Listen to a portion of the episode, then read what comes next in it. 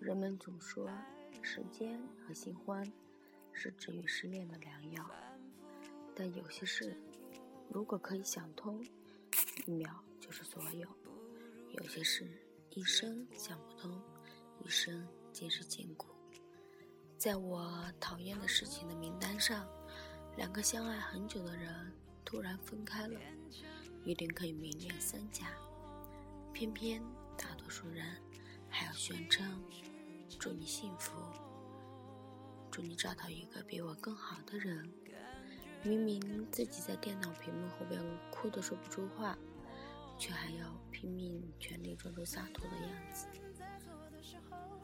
真是让人既想象他们的幼稚造作，又避免不了为他们心疼。一对我认识但不熟悉的情侣，曾经信誓旦旦地说，毕业了就打算结婚。很久不联系了，有一日突然看到了女生的状态，感叹光棍节要来了，就孤身一人，方知他们已经无声无息的分手，删掉了几年不变的情侣头像，换掉了微博名字，清干了对方留下过的蛛丝马迹，在他的状态下，他的朋友回复说，没关系。过段时间就好了，他说：“嗯，会的。如果世界上有种最简单的职业，那一定是朋友失恋时心理医生。任何人都可以随随便便开出时间这种万能药方。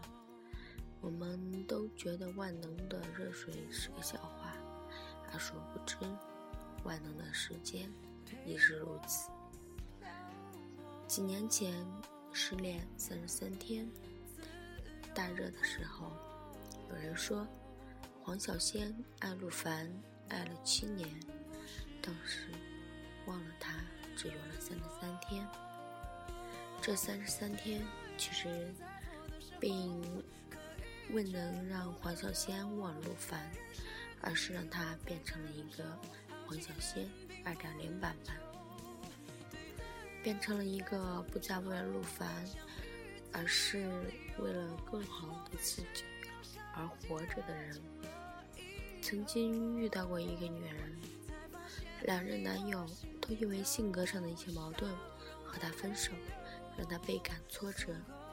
她曾说：“我以为我和第一任分手之后那么久，我已经忘记了。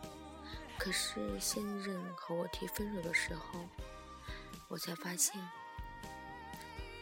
原来我比第一次被甩还要万分难过。那些第一次分手时的记忆都涌了上来，感觉自己像一个烂人。他所做的只是不去想，只是靠时间来消磨自己的难过，而始终未曾找到分手的真正原因。等他遇到后来的那一位，他能赌的只有运气。任何一段失恋后的孤独的时光，如果没有让你长大，那你就浪费了那些辗转反侧的夜晚，难挨窒息的情绪给你带来的苦难。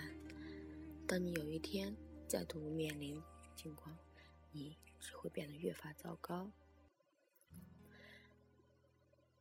时间并不能拯救那个难过的你，可以拯救的只有你自己。时间所做的，只不过让你麻木，让你习惯，但是无法让你放下。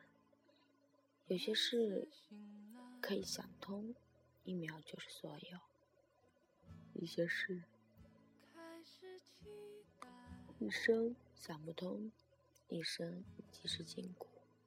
你真正需要的，只是在时间里学会长大。去得到一种自我治愈的能力，而这一切与光阴长短无关。阳光暖暖的，时间慢慢的。这里是 fm 四二九五零二我是主播小小超我们下期见。